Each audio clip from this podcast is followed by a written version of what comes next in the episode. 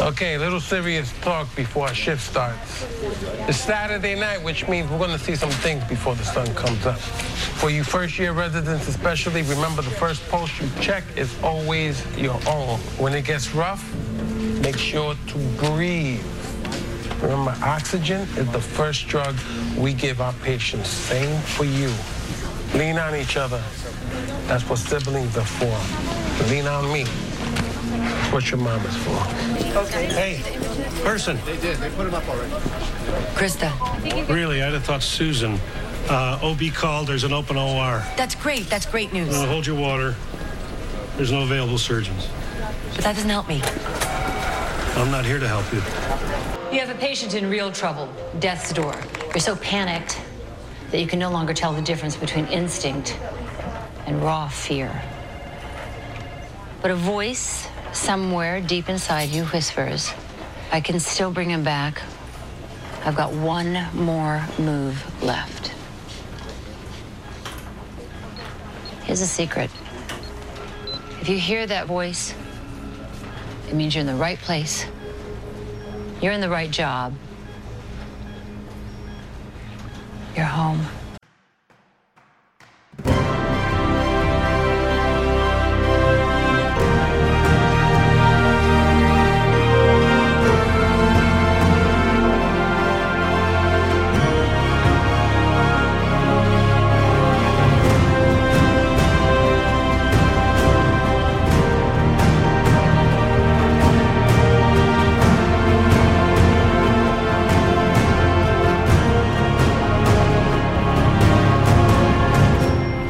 Komport Nummer 909, Panzerbutter. Hallo und herzlichen Glückwunsch zum 909. Komport, den ich am heutigen äh, Freitag, dem leicht vernieselten äh, 27. Januar 2023, Tag 27 in der KW4 aufgenommen habe. Die Intros entstammen alle der zweiten Folge der ersten Staffel Code Black.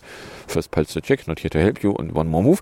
Was ihr aber auch auf und in die Ohren bekommen könnt, sind so Zitate aus einer Fernsehserie, sondern wieder die üblichen drei Teile, bestehend aus zwei Teilen, wo ich aktuelle politische Nachrichten kommentieren betrachte, beziehungsweise im dritten Teil aktuelle technische Nachrichten kommentieren betrachte.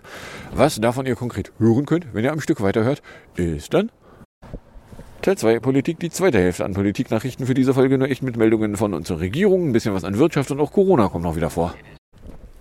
3,6 Grad, overcastige Greetings. Die 3,6 Grad haben kein Fields Lake. Wir haben dafür einen Taupunkt von 2 Grad. Keine Windwerte, weil irgendwie die Flughafenstation keine Windwerte fallen lässt beim DVD. Dafür haben wir einen Druck von 1026,4, eine Cloudiness von 100%, Visibility 21 km, Precap sagt er sowieso nicht und Humidity 91%.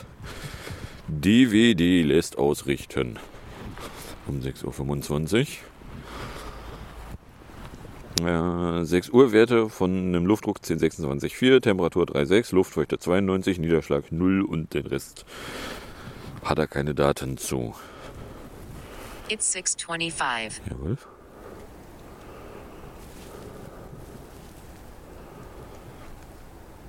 Weather 625. Cloudy 2.93 degrees Celsius. Feels like minus 0.95 degrees Celsius. Dew point 1.4 degrees Celsius. Visibility 20.11 kilometers. Pressure 1026.19 millibars. Rain 0 millimeters with 0% probability. Jawohl. So, kommen wir dann bei der bescheuerten Regierung an. Da gab es erstmal eine Meldung von Montag, eine UBA-Dir, weil ein Tempolimit könne nämlich das Klima stärker schützen als bisher angenommen. Laut einer Studie des Umweltbundesamtes würde nämlich so 6,7 Millionen Tonnen CO2 im Jahr eingespart werden. Ein Tempolimit sei damit ein wichtiger Baustein ohne Mehrkosten. Bla bla bla bla bla. Äh, vorher war man von 2,6 Millionen Tonnen ausgegangen. Und jetzt äh, hätte man, ich weiß gar nicht, wie sind sie denn drauf gekommen? Ein zusätzliches Tempolimit von 80 km pro Stunde auf Straßen außerhalb von Ortschaften würde der Studie zufolge das Einsparpotenzial auf 8 Millionen Tonnen erhöhen. Bla bla bla. Also ja, ich weiß nicht genau, wie, wie sie jetzt drauf kommen, dass sie so viel mehr einsparen könnten an CO2. Aber irgendwie Effekte, die sie vorher nicht gesehen hätten, hätten sie es mit reingerechnet. Ja, okay. So, was ja dann die, die, die Begründung, nein, das äh, wollen wir nicht, weil äh, das äh, Verkehrsministerium ist ja schließlich in der Hand der Ferengis und äh, für die gibt es ja nichts äh, Freiheitigeres als rasen zu dürfen. Ja, der Verkehrssektor erfüllt allerdings seine Einsparziele im Moment nicht. Klimatisch. Wenn Sie die Einsparziele ernst meinen würden, äh, wäre es opportun, da nochmal drüber nachzudenken, ob man nicht etwas tun könnte. Aber ja, sagt hier das Umweltbundesamt so, ja, ein Tempolimit könnte tatsächlich helfen. Dann äh, gab es äh, am Dienstag eine Verkündung in Karlsruhe, weil die Anhebung der Zuschüsse bei der staatlichen Parteienfinanzierung um 25 Millionen ist nicht zulässig. Hat nun das Bundesverfassungsgericht entschieden. Damit hatte die Klage von Grünen, FDP und Linken Erfolg. Das Bundesverfassungsgericht hatte die 2018 beschlossene Erhöhung der staatlichen Finanzmittel für die politischen Parteien für verfassungswidrig und für nichtig erklärt. Dieses Urteil verkündete der Zweite Senat in Karlsruhe. Damit gilt auch rückwirkend die alte Obergrenze. Mitte 2018 hatte der Bundestag mit den Stimmen von Union und SPD beschlossen, dass die Obergrenze angehoben werden soll. Früher lag die Grenze bei den Zuschüssen, die alle Parteien pro Jahr bekommen, bei 165 Millionen Euro. Nach der Änderung waren es dann 190. Und äh, begründet war das, äh, worden mit Hakisierern, Fakenevs und Datenschutz im Netz. Und äh, vor allen Dingen, oder zwei, zwei Punkte bemängelten die Bundesverfassungsrichter. Äh, das eine ist, dass da wohl irgendwie Sachen äh, sehr eilig beschlossen wurden, obwohl irgendwie keine Begründung für Eile erkennbar gewesen wäre. Und die zweite Sache ist, dass überhaupt äh, die, die Erhöhung da doch relativ äh, unbegründet wirkt. So, und damit ist jetzt irgendwie die Parteienfinanzierung oder die Änderung der Parteienfinanzierung da jetzt äh, hinfällig. Konsequenzen hat das natürlich für niemanden, der beteiligt ist. Genauso wie es nie Konsequenzen hat, wenn irgendwie die Polizei eine, eine Hausdurchsuchung macht und dann äh, Jahre später irgendwo ein Gericht feststellt, dass die Pozilei die gar nicht hätte tun dürfen, dass die Staatsanwaltschaft das nicht hätte beantragen dürfen, dass äh, die richtenden Personen, die sich damit überfassten, das nicht hätten genehmigen dürfen, hat das alles nie Konsequenzen. Ne? Rechtsbruch ohne Konsequenzen. Dann am Dienstagmittag hätte Polen den offiziellen Antrag an Deutschland zur Weitergabe von 14 Leopard-Panzern an die Ukraine gestellt. Die Bundesregierung will das Ersuchen nun mit der gebotenen Dringlichkeit prüfen. Weil Polen hatte mehrfach erklärt, äh, ja, Panzer liefern zu wollen. Und da war so die offizielle Aussage von Bundesregierungslautsprecher, äh, Streit. So, ja, wenn sie da einfach nur verkünden, sie würden irgendwas wollen, ist das nicht eine Grundlage, auf der wir irgendwas erlauben oder verbieten können. Da sollen wir mal halt einen Antrag stellen. Weil Le Leopard Panzer werden ja in Deutschland irgendwie produziert. Allerdings wohl irgendwie in einer Geschwindigkeit, dass irgendwie also äh, sehr wenige pro Jahr fertig werden. So, keine Ahnung, was da so aufwendig dran ist. Aber ja, also die, die, die werden halt lahmarschig produziert, so von daher, ja, also selbst wenn du jetzt irgendwie beschließt, du willst da ein paar hundert abgeben von, dann äh, kannst du sagen, ja, kommen Sie mal in fünf Jahren wieder, dann haben wir vielleicht welche. So, also der, ja.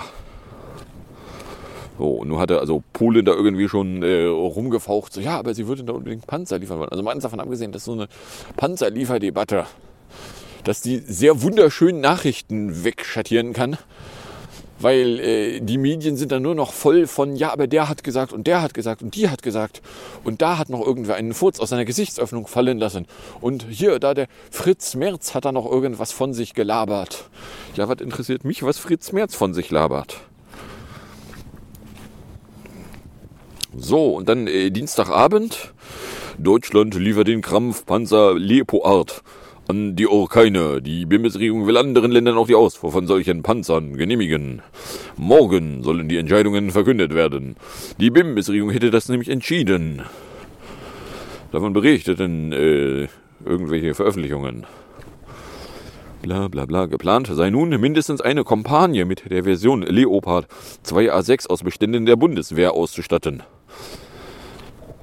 So, da gibt es also auch noch irgendwie so verschiedene Versionen und das ist aber auch relevant, weil das wären im Wesentlichen eigentlich nicht nur irgendwie verschiedene Versionsnummern, sondern das wären irgendwie äh, ganz grundlegend unterschiedliche Bauarten und was weiß ich. Stecke ich nicht drin, kenne ich mich nicht mit aus.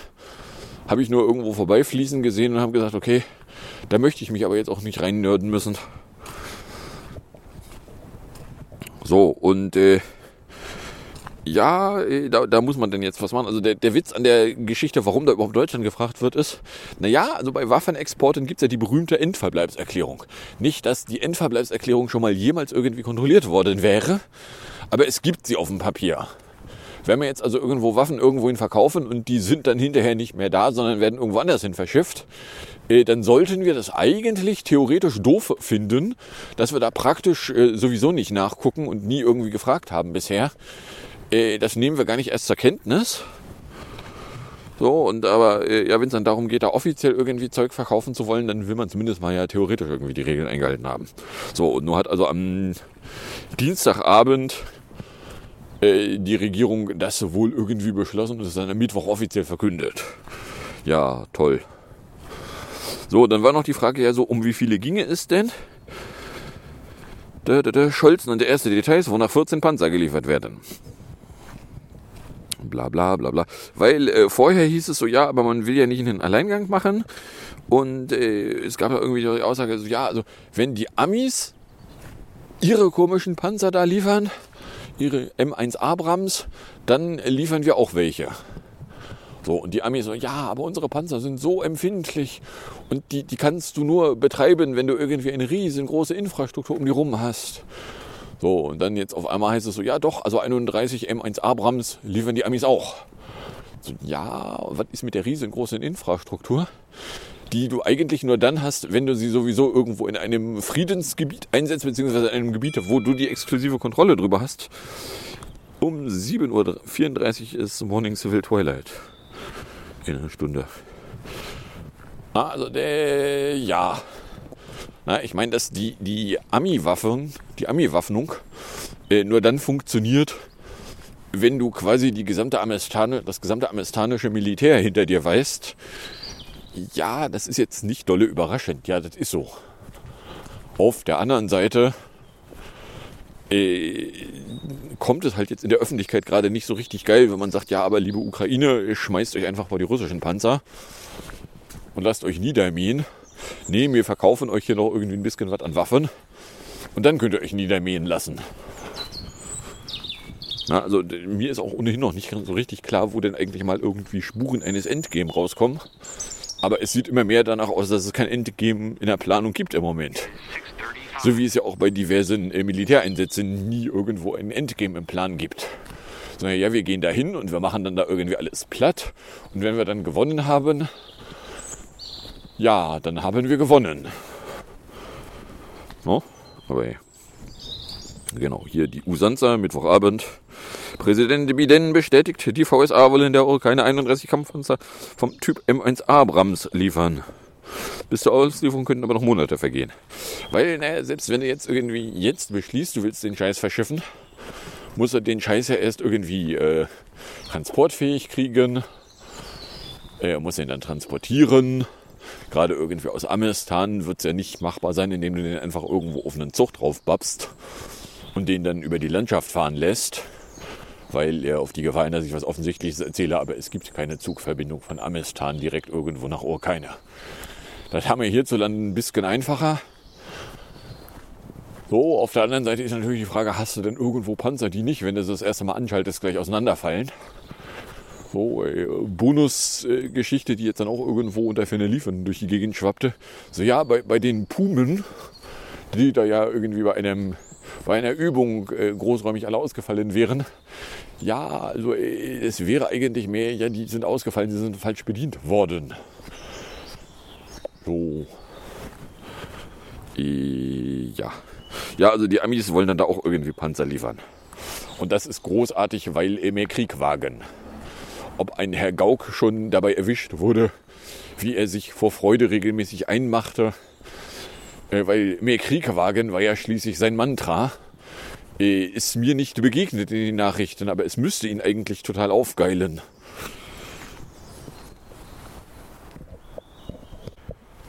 So, und dann kommen wir nämlich schon in der Wirtschaftsecke an. Hier erstmal mit einer Erzeugerpreisemeldung von Freitag. Die Preisentwicklung bei den Herstellern hat sich den dritten Monat in Folge abgeschwächt, allerdings auf gigantisch hohem Niveau. Wie das statische BIMBIS-Amt In Wiesbaden mitteilte, lagen die Erzeugerpreise im Dezember um durchschnittlich 22 Prozent über dem Vorjahresmonat. Im August und September hatte die Rate noch bei über 45 Prozent gelegen. Grund für den Rückgang sei vor allem die günstigere Energie. Nach Einschätzung von Ökognomen könne damit auch der Höhepunkt der Inflation überwunden sein. Die Produzentenpreise gelten als Vorläufer für die Entwicklung der Lebenshaltungskosten. Erhöhen oder senken die Erzeuger ihre Preise, kommt das in der Regel auch bei den privaten Haushalten an, zumindest teilweise. Ja, oder irgendwelche Firmen denken sich, ach Mensch, wir können ja auch ein bisschen die Endkunde noch ausnehmen, weil äh, von da kommt schließlich das ganze Geld am Ende sowieso her. Lasst uns die Endkunde noch ein bisschen ausnehmen und die Preise einfach weiter erhöhen, beziehungsweise die Leistungen senken. Na, dass äh, sinkende Strom- und Gaspreise, die jetzt sogar unterhalb des Levels sind, der vor Beginn des Krieges erreicht worden war, äh, dass die überhaupt irgendwo sich in, in äh, Preisen mal wiederfinden würden, wäre eine Behauptung, äh, die ich zumindest äh, nicht nachvollziehen kann. Na? So, ja, also gut, es gibt da noch die, die Preiserhöhungen, die noch nicht über Endkundenpreise abgenommen wurden. Und jetzt irgendwo Leute, die auch schön rumfaseln, so ja, aber die Preise werden sich jetzt auch nicht wieder senken. Was ja dann bei mir die Frage aufwirft, äh, wenn die Preise nicht wieder sinken, aber die, die von denen, die die Preise nicht senken wollen, zu zahlenden Eingangspreise gesunken sind, wo verschwindet denn das mehr Geld hin? Beziehungsweise mit welcher Begründung soll da mehr Geld hin verschwinden? Aber ey. So, dann äh, Mittwochabend gab es äh, Cum BNP im Steuerskandal um Cum-Ex-Aktiengeschäfte haben nämlich Ermittler Büroräume der französischen Großbank BNP Paribas in Frankfurt am Main durchsucht. Bla, bla, bla, bla, bla. Und zwar wollten die Beweise für Geschäfte zulasten der Staatskasse sicherstellen. Auch Privatwohnungen seien durchgesucht worden. Die Bank teilte mit, wie bereits seit Beginn des Verfahrens 2017 werde man vollumfänglich mit den Behörden im Rahmen der gesetzlichen Vorgaben kooperieren.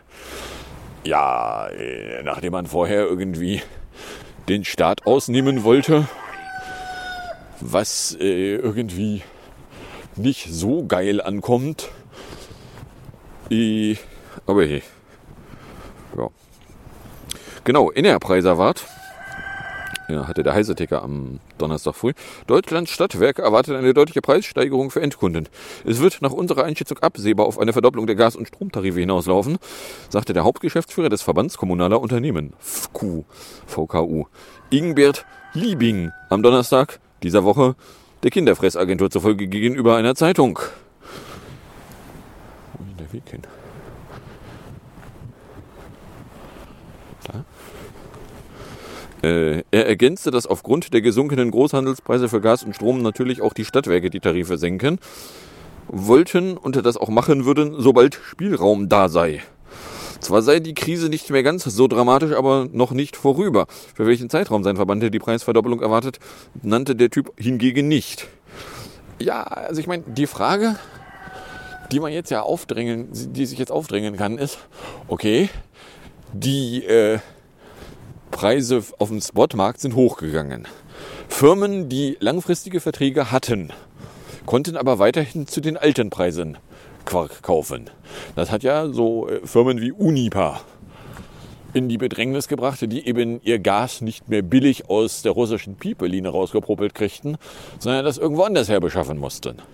So, okay, das ist aber Unipa. Da endet die Preiserhöhung bei Unipa, die dann verstaatlicht wurden.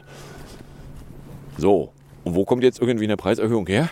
Ihr musstet unbedingt den teuersten Scheiß zum teuersten möglichen Preis euch für fünf Jahre sichern oder was?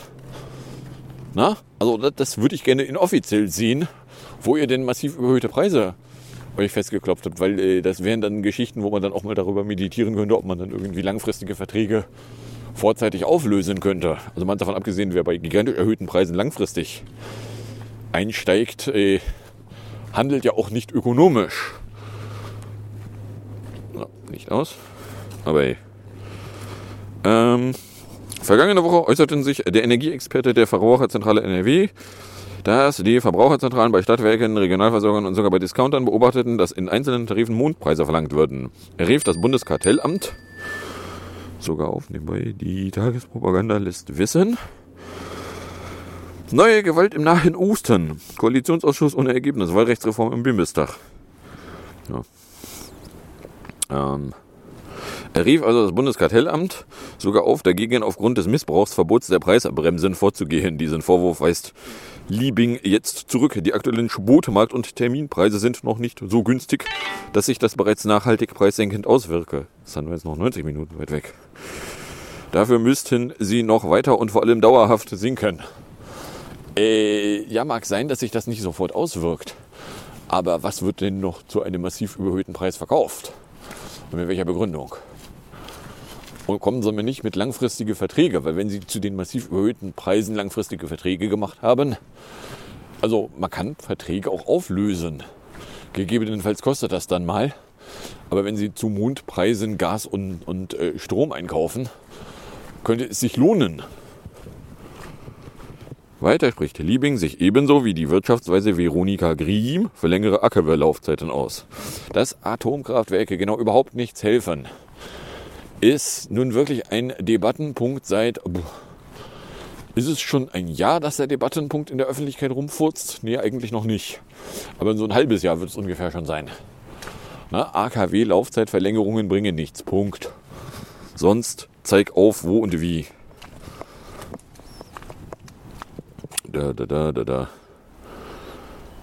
Griem führte aus, dass in den kommenden zwei bis vier Jahren keine ausreichenden Erzeugungskapazitäten zur Verfügung stehen, selbst bei einem verstärkten Ausbau erneuerbarer Energien, um den Strommarkt zu beruhigen. Liebing faselte dazu, dass es grundsätzlich besser sei, die Kapazitäten zu nutzen, die wir haben. Ey, dass AKWs scheiße teuer sind, wenn du mal sämtliche Kosten mit auf den Zettel packst, was wir irgendwie nie tun, auf die Idee kannst du auch kommen. Irgendwie scheiße neu bauen kannst du auch komplett vergessen, aber hey. Bla bla bla bla bla bla bla. Ja, also die, warum da jetzt irgendwie äh, auf, sagt er nicht länger, Preiserhöhungen erwartet werden sollen, äh, so richtig offensichtlich ist es nicht, sag ich mal. Na, also warum sollten die Preiserhöhungen langfristig da bleiben? Es gibt überhaupt gar keinen Grund, dass es jetzt noch Preiserhöhungen gibt, weil auf dem Spotmarkt sind die Preise unter dem Level von vorm Krieg. So. Das heißt, selbst wenn Sie irgendwie Scheiße nur zu scheiß teuer kaufen könnten, können Sie die Scheiße zu scheiß teuer kaufen und könnten aber trotzdem ja Scheiße zu weniger teuer auch noch kaufen. Na? Und wie gesagt, kommen somit nicht mit langfristigen Verträgen. So, ein bisschen was an Corona hätten wir noch. Wie intensiv, Montag früh. Auf Intensivstationen müssen immer weniger Patienten wegen einer schweren Corona-Infektion behandelt werden. Seit Anfang Januar habe sich die Zahl von rund 1500 auf heute unter 800 reduziert, sagte der Vizepräsident der Deutschen Intensiv, äh, Interdisziplinären Vereinigung für Intensiv- und Notfallmedizin, Marx, einem Netzwerk. Corona sei auf den Intensivstationen kein Problem mehr. Nun könnten die vielen verschobenen planbaren Operationen aus dem Dezember nachgeholt werden. Nach Angaben der Deutschen Krankenhausgesellschaft nimmt die Belegung auch auf den Normalstationen ab. Hier verzeichnet man deutlich sinkende Belegungszahlen bei den Corona-positiven Patientinnen und Patienten. So, oder anders ausgedrückt, es sieht danach aus, dass Corona tatsächlich aufhört, ein gesellschaftliches Problem zu sein. Selbst wenn man nur die Krankenhauszahlen anguckt, die ja unabhängig davon sind, wo denn irgendwo mal Tests, Klammer auf, nicht mehr, Klammer zu, passieren. Irgendwo gab es jetzt auch eine Meldung, dass, äh, wie war das, Freitesten nicht mehr bezahlt wird. Ja, ich meine, irgendwann hört es dann halt auch auf, sinnvoll zu sein, noch weiter Maßnahmen zu verlangen. Na? Und dann wird es dann irgendwann opportun, so Geschichten wie Isolationspflicht aufhören zu lassen. Ein Straßenputzfahrzeug. Super. Und so schön laut. Ja, und wenn dann äh, Isolationsmaßnahmen nicht mehr notwendig sind, weil es gibt eigentlich gar keine akuten Probleme mehr. Corona ist eigentlich nur noch eine fancy Erkältung, die, ja, wenn du sie hast, ist sie doof. Wenn du vorher wirklich noch nie einen Kontakt zu dem Virus hattest, kann der dir auch langfristig irgendwie Teile vom Immunsystem zerkloppen. Wobei, ob es langfristig ist, wissen wir nicht, aber der kann Auswirkungen aufs Immunsystem haben, ja.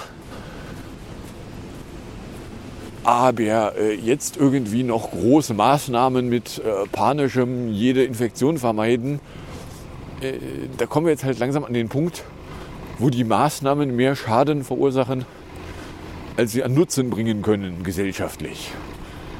Also genau genommen hatten wir den Punkt vor einem Jahr schon, dass man zumindest mal darüber nachdenken musste, dass irgendwie äh, Omikron-Varianten krampfhaft zurückhalten wollen, eben nichts brächte, weil Omikron alleine auch keine große Gefahr mehr wäre. So, und jetzt äh, brauchen wir nicht nur mit, ja, da stirbst du nicht dran, um uns fuchteln, sondern äh, ja, also jetzt sind wir dann halt wirklich an dem Punkt, wo die Maßnahmen sich selber rechtfertigen müssten. Und wenn sie das nicht schaffen, wenn es für die Maßnahmen keine hinreichend guten Begründungen gibt, ja, dann äh, brauchen wir die Maßnahmen vielleicht auch weniger. Ne?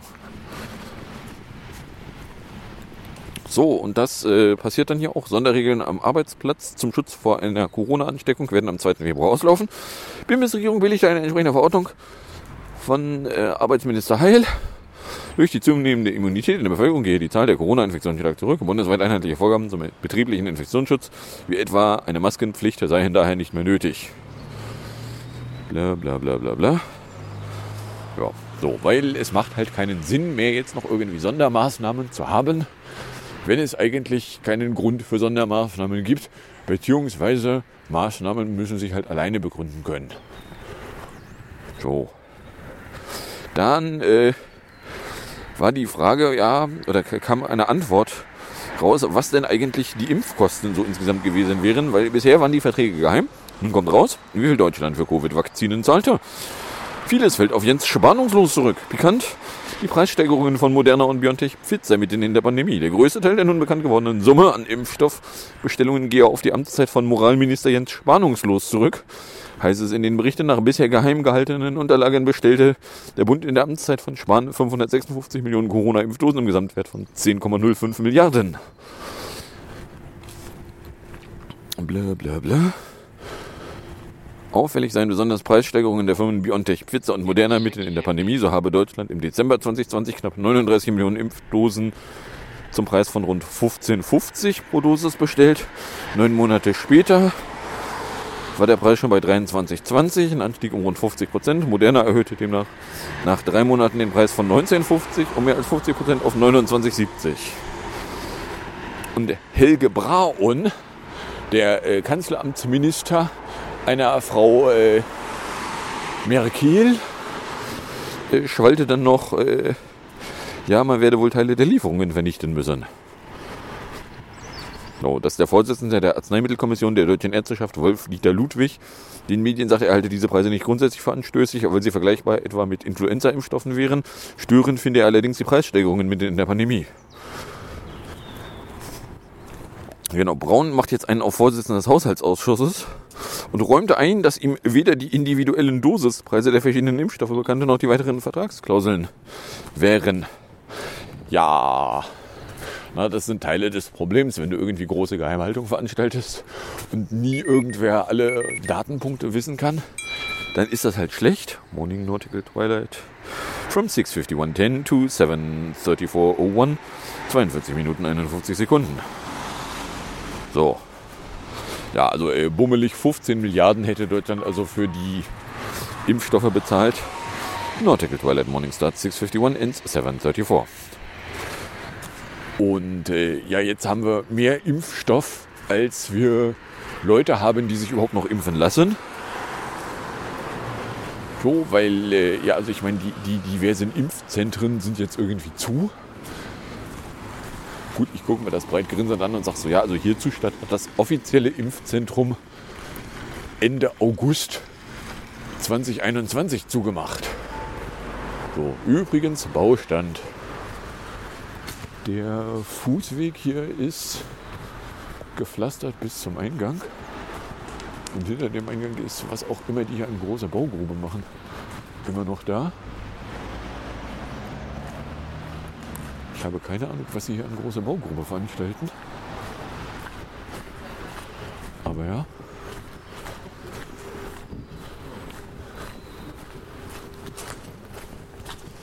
Also bis zum ersten von den zwei, nein, drei Eingängen. Ist das überhaupt ein Eingang?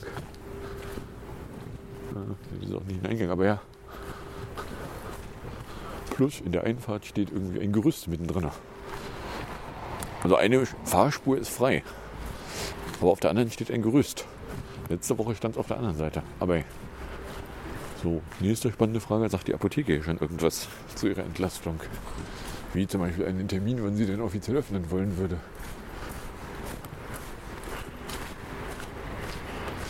Frage für, es ist jetzt nur noch einen Monat hin, bis ich ein Rezept haben könnte, was ich noch einlösen wollen könnte.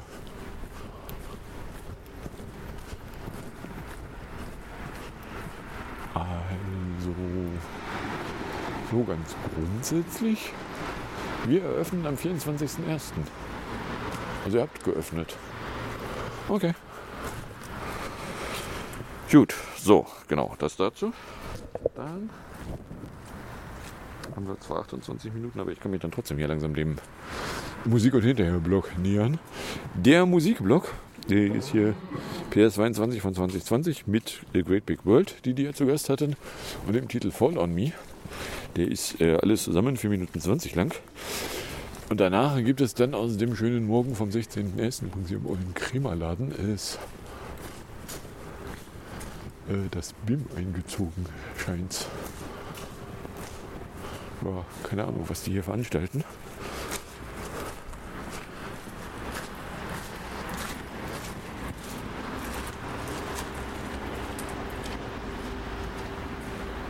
Aha. Ja, das BIM. Äh, was auch immer BIM jetzt irgendwie vollständig heißt. Aber ja, nachdem die hinten große Baustelle sind, Gut, also äh, wie auch immer, jedenfalls äh, vom 16. Januar Köppersbusch zu Lambrecht gibt es dann noch in 432 auf und in die Ohren. Und dann sage ich danke fürs Anhören, fürs Runterladen, nicht so sehr fürs Streamen. Für den Fall, dass es euch überkommen würde und ihr eine Form von Reaktion in meine Richtung loswerden wollen würdet, dürftet ihr das zum Beispiel tun, indem ihr äh, nicht wie hier die Vollidioten von Haus Nummer 8 einen fetten Einkaufswagen in die Tür nach draußen stellt und ich mich dann wundere morgens, warum es so kalt reinzieht. Däh. Äh, dür- dürftet ihr das tun, indem ihr einen äh, Tröd an Kompott at Trödcafé, einen Tweet at Kompott oder eine Mail an comicblog.gmail.com verschicktet, dann äh, wünsche ich euch äh, viel Spaß mit der Musik und dem Outro und bis zum nächsten Mal, wenn denn nichts dazwischen kommt.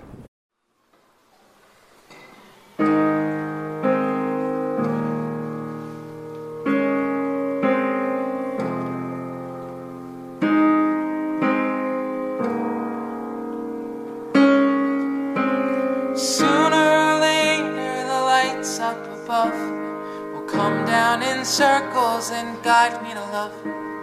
I don't know what's right for me. I cannot see straight. I've been here too long and I don't want to wait for it.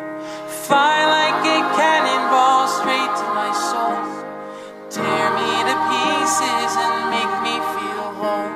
I'm willing to fight for it, to feel something new to know what it's like to be sharing this space with you. Fall on me with open arms. Fall